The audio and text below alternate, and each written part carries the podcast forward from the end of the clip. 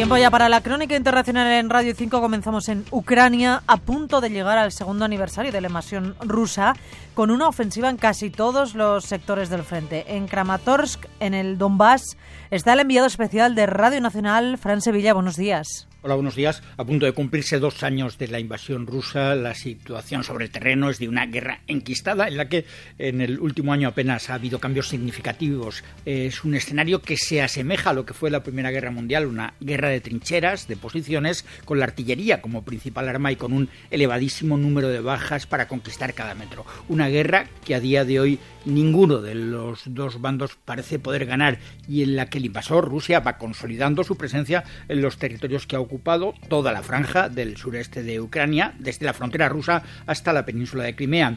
Tras fracasar al inicio en el intento de tomar Kiev, el objetivo fundamental para Rusia se convirtió en la ocupación de todo el Donbass, pero tampoco lo ha conseguido y la resistencia ucraniana continúa como la de muchos civiles que en ciudades como esta de Kramatorsk, en la que ahora nos encontramos muy cerca del frente, siguen eh, confiando en resistir, así lo ve Tatiana. No quiero que los rusos estén aquí, soy una mujer ucraniana y quiero vivir en Ucrania y quiero vivir con seguridad, yo y mi familia, nos dice Tatiana, cuya casa ha resultado dañada hace un par de días en un bombardeo ruso. Dos años después, la guerra está enquistada, pero no se detiene. Como les hemos contado, Ucrania cumple este sábado dos años de resistencia al invasor ruso, sin posibilidades inmediatas de recuperar territorio, con cada vez mayores dudas sobre la ayuda de Estados Unidos. En Kiev está otro equipo de enviados especiales de Radio Nacional. David Velasco en la técnica, Aurora Morena. Hola, Aurora. Sí, con las ayudas de Estados Unidos estancadas, 60.000 millones de dólares pendientes de la aprobación de la Cámara de Representantes, el retraso en las aportaciones de los socios europeos y la pérdida de posiciones en el este, Ucrania encara con preocupación su tercer año de guerra. Será un año muy difícil, reconoce a Radio Nacional el secretario del Consejo de Seguridad y Defensa ucraniano, Alexei Danilov, convencido al mismo tiempo de que el país lo va a superar y seguirá defendiendo su territorio como hacen cada día desde el 24 de febrero de 2022. Dos años en los que apunta la guerra ha cambiado. Lo que más ha cambiado es la tecnología en los medios de ataque. Todo es más moderno, nos dice Danilov. Desde un punto de vista tecnológico, la de 2022 y la de 2024 son guerras completamente diferentes. 24 meses que Ucrania ha pasado pidiendo constantemente armas y munición a los países que la apoyan. Para no depender de esos vaivenes políticos de los socios, Ucrania impulsará este año su propia industria de defensa, que ya ha puesto en marcha con gobiernos europeos y empresas del sector. Ya cubrimos el 90% de los drones que utilizamos y nos hemos fijado la tarea de producir este año un millón de drones. También se están desarrollando ya aquí plataformas robóticas y componentes para la guerra electrónica, nos dice Danilov. Los recientes cambios en la cúpula militar traerán pronto cambios también sobre el terreno. Esos, asegura el secretario del Consejo de Seguridad y Defensa, dependerán de cuándo y cuánta será la ayuda que podamos recibir, porque estamos en un momento clave en el campo de batalla. La madre de Alexei Navalny ya ha podido ver el cuerpo de su hijo, si bien ha denunciado presiones por parte de Moscú para celebrar un funeral secreto. Corresponsal de Radio Televisión Española en Moscú, Lara Prieto, buenos días. Buenos días. Ha sido un vídeo corto, pero contundente. La madre de Navalny ha explicado que por fin, seis días después de la muerte de su hijo, le han dejado ver el cuerpo. Por ley, dice Lyudmila Navalnaya, deberían habérselo entregado inmediatamente, pero no ha sido así. En lugar de eso me han chantajeado y puesto condiciones. Dónde, cuándo y cómo debían enterrarle. Esto es ilegal. Reciben órdenes del Kremlin o de la Oficina Central del Comité de Investigación. Asegura que lo que pretenden es que le haga a Alexei Navalny una despedida secreta, solo con la familia más cercana, y que incluso le han amenazado con hacerle algo al cuerpo si no lo acepta. Estoy grabando este vídeo porque me han amenazado.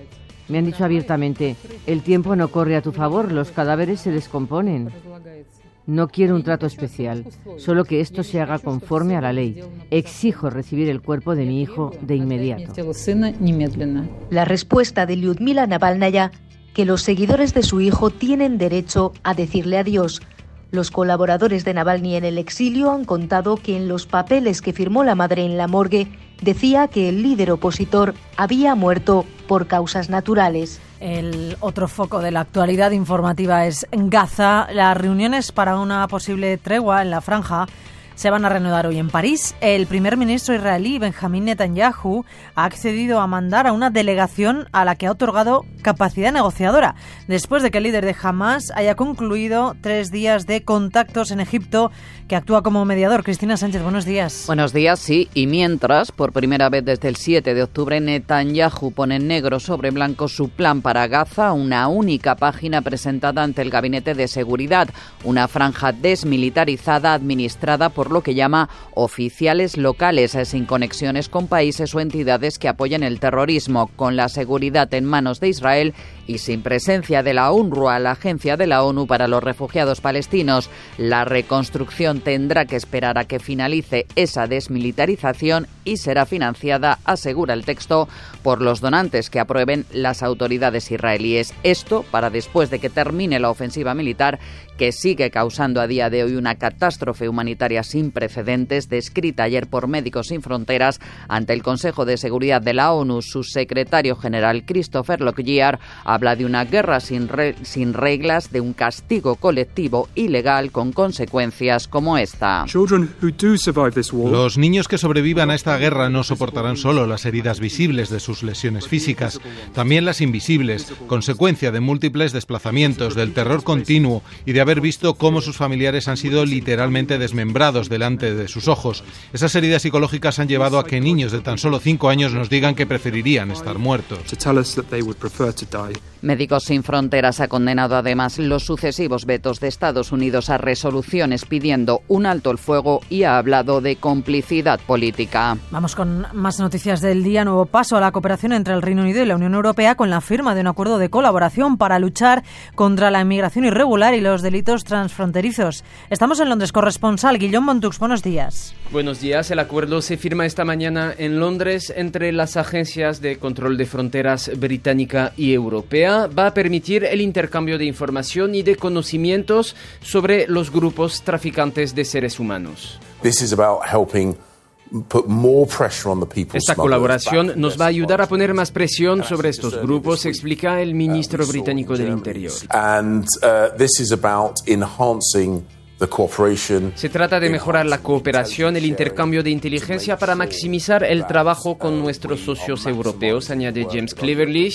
El acuerdo prevé también que funcionarios británicos y europeos participen juntos en entrenamientos y formaciones y el incremento de la colaboración en nuevas tecnologías. Este pacto es una nueva muestra del acercamiento entre Londres y Bruselas después del Brexit. El año pasado ambos alcanzaron un acuerdo sobre Irlanda del Norte. Hace unos meses meses pactaron la vuelta de los británicos a los programas científicos europeos Horizon y Copernicus. En Estados Unidos, los asistentes a la convención conservadora más importante del país, que va a concluir mañana con un discurso de Donald Trump, han abrazado la retórica antiinmigrante de la deportación masiva de millones de personas y el rechazo a lo que consideran una invasión, dicen que pone en riesgo sus valores. Estamos en Washington, corresponsal María Caro ya no es la economía como solía ser. Ahora la palabra que más repiten las bases republicanas al hablar de su principal preocupación es otra. My main concern is the border. Definitely the border. I'm totally for a secure border. the border. The border is number one. La frontera y la entrada de inmigrantes en situación irregular es lo que repiten la mayoría de los asistentes a la convención conservadora que se celebra en Washington estos días. Hacen subir los precios de las casas, bajan los salarios, obligan a gastar dinero público, dice Jake, con su traje que simula los ladrillos de un muro.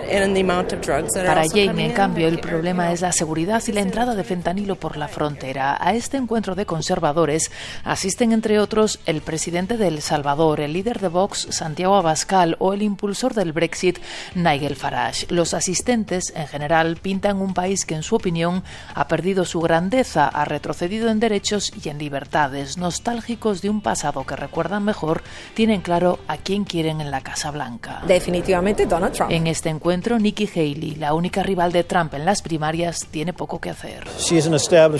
Muchos desconfían de ella porque dicen es parte del sistema. Así ponemos punto final en Washington a la crónica internacional de Radio 5 de este viernes. Enseguida actualizamos noticias en esta sintonía.